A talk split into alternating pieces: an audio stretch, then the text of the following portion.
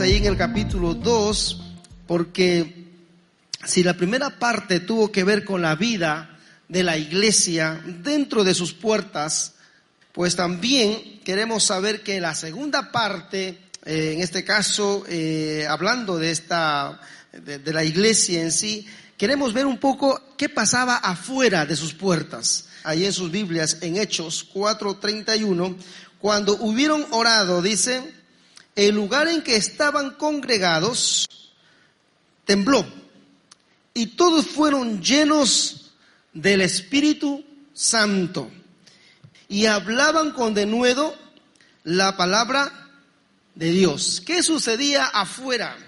¿Qué estaba pasando fuera de las puertas del templo? Significa pues que la iglesia estaba cumpliendo el querigma, estaba cumpliendo la proclamación de la palabra. Me gustó mucho, por ejemplo, ayer cuando salí un poco por la calle y a una eh, señora que estaba barriendo la calle, le escuché de lejos decir, esto solo Dios sabe por qué pasa, pero hay que estar contentos porque Dios, no ella decía, porque Él, es mi Dios y Él sabrá cómo me va a ayudar. Imagínense a una señora que le estaba diciendo esto, era el testimonio, es compartir el testimonio que tenía en su corazón.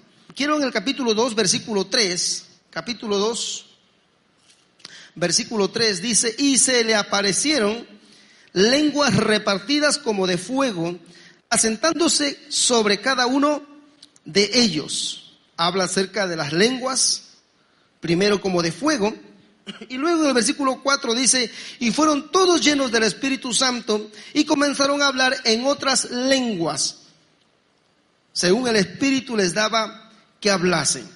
Por un lado vemos, hay dos, hay dos términos, o el mismo término pero con dos significados, lenguas, lenguas de fuego sobre sus cabezas y luego lenguas para que hablen con denuedo la palabra de Dios.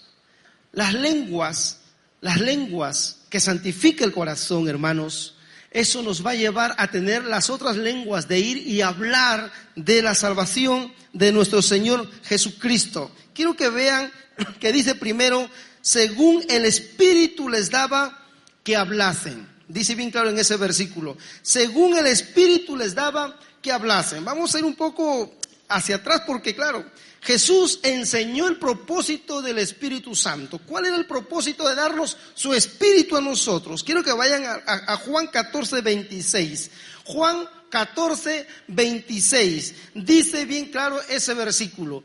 Él os enseñará. Se refiere al Espíritu. Jesús hablando dice, Él, es decir, el Espíritu Santo os enseñará todas las cosas y os recordará todo lo que yo os he dicho.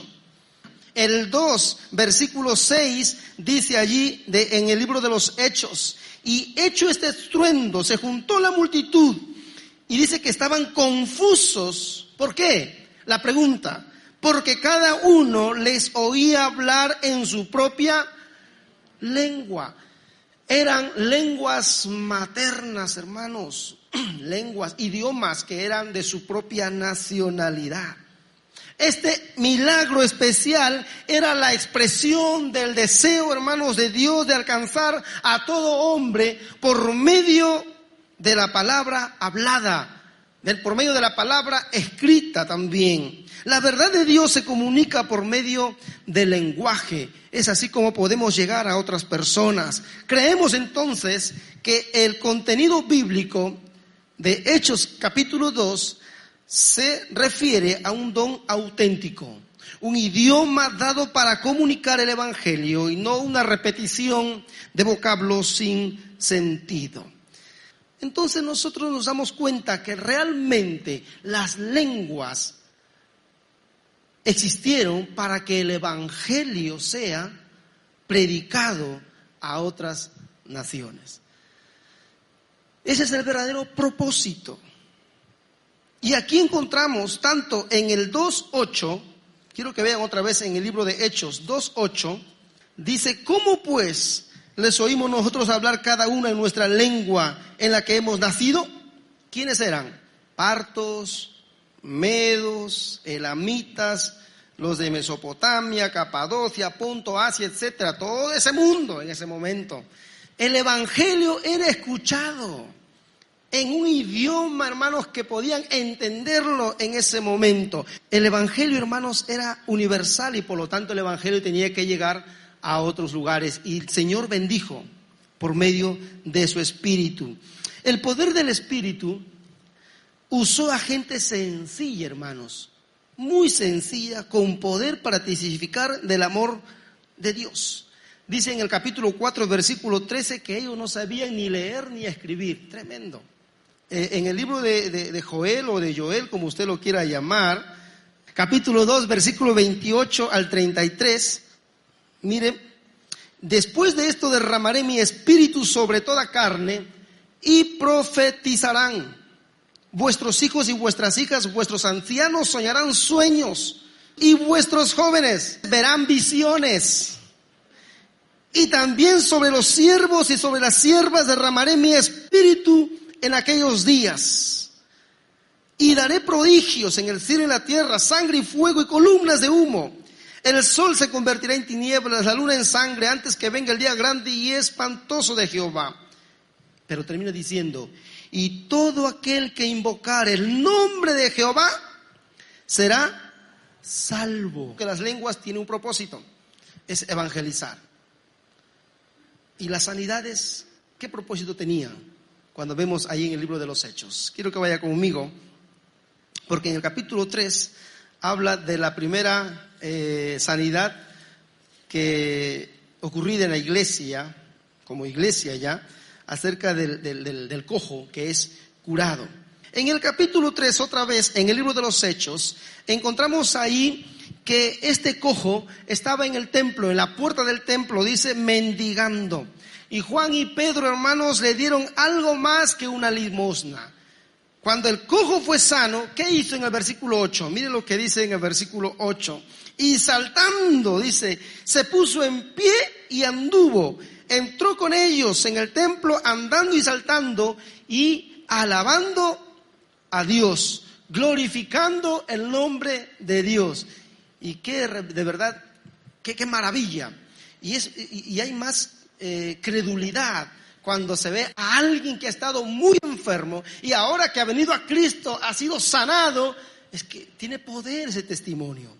Es decir, las sanidades de aquel tiempo también fueron para que otros conozcan a Cristo. Quiero que vea allí en el versículo 12. Viendo esto, Pedro respondió al pueblo, varones israelitas, ¿por qué os maravilláis de esto? Es decir, de la sanidad del cojo. ¿O qué pondréis, o por qué pondréis los ojos en nosotros? Como si por nuestro poder o piedad hubiésemos hecho andar a este. En el 4.4 de Hechos. Pero muchos de los que habían oído la palabra creyeron Dicho en otras, en otras palabras, si ponemos un paréntesis, y por la sanidad del cojo que estaba en el templo mendigando, el número de los varones ya eran como cinco mil. Es decir, la sanidad tiene, y usted ore, ore por sanidad. No diga el pastor que venga y ore, no, usted también puede orar si nos dejaran ir hacia un enfermo de coronavirus a orar, ¿usted lo haría? ¿Eh? ¿O tuviera miedo de hacerlo porque le va a contagiar? ¿Usted cree que no había un virus en este momento cuando Pedro y Juan iban a predicar? Claro que había, hermano. A veces pensamos que es un ministerio solamente para algunos que vayan a los hospitales a orar. Pero tenemos muchos a nuestro alrededor que necesitan. No, no, no estime más su vida que la misión que Dios le ha dado a usted para que vaya y ore por otros. Porque si es una persona que no conoce a Cristo, sepa que usted lo puede traer. Y dice Santiago, salvará un alma del infierno. La sanidad tiene, tiene un propósito.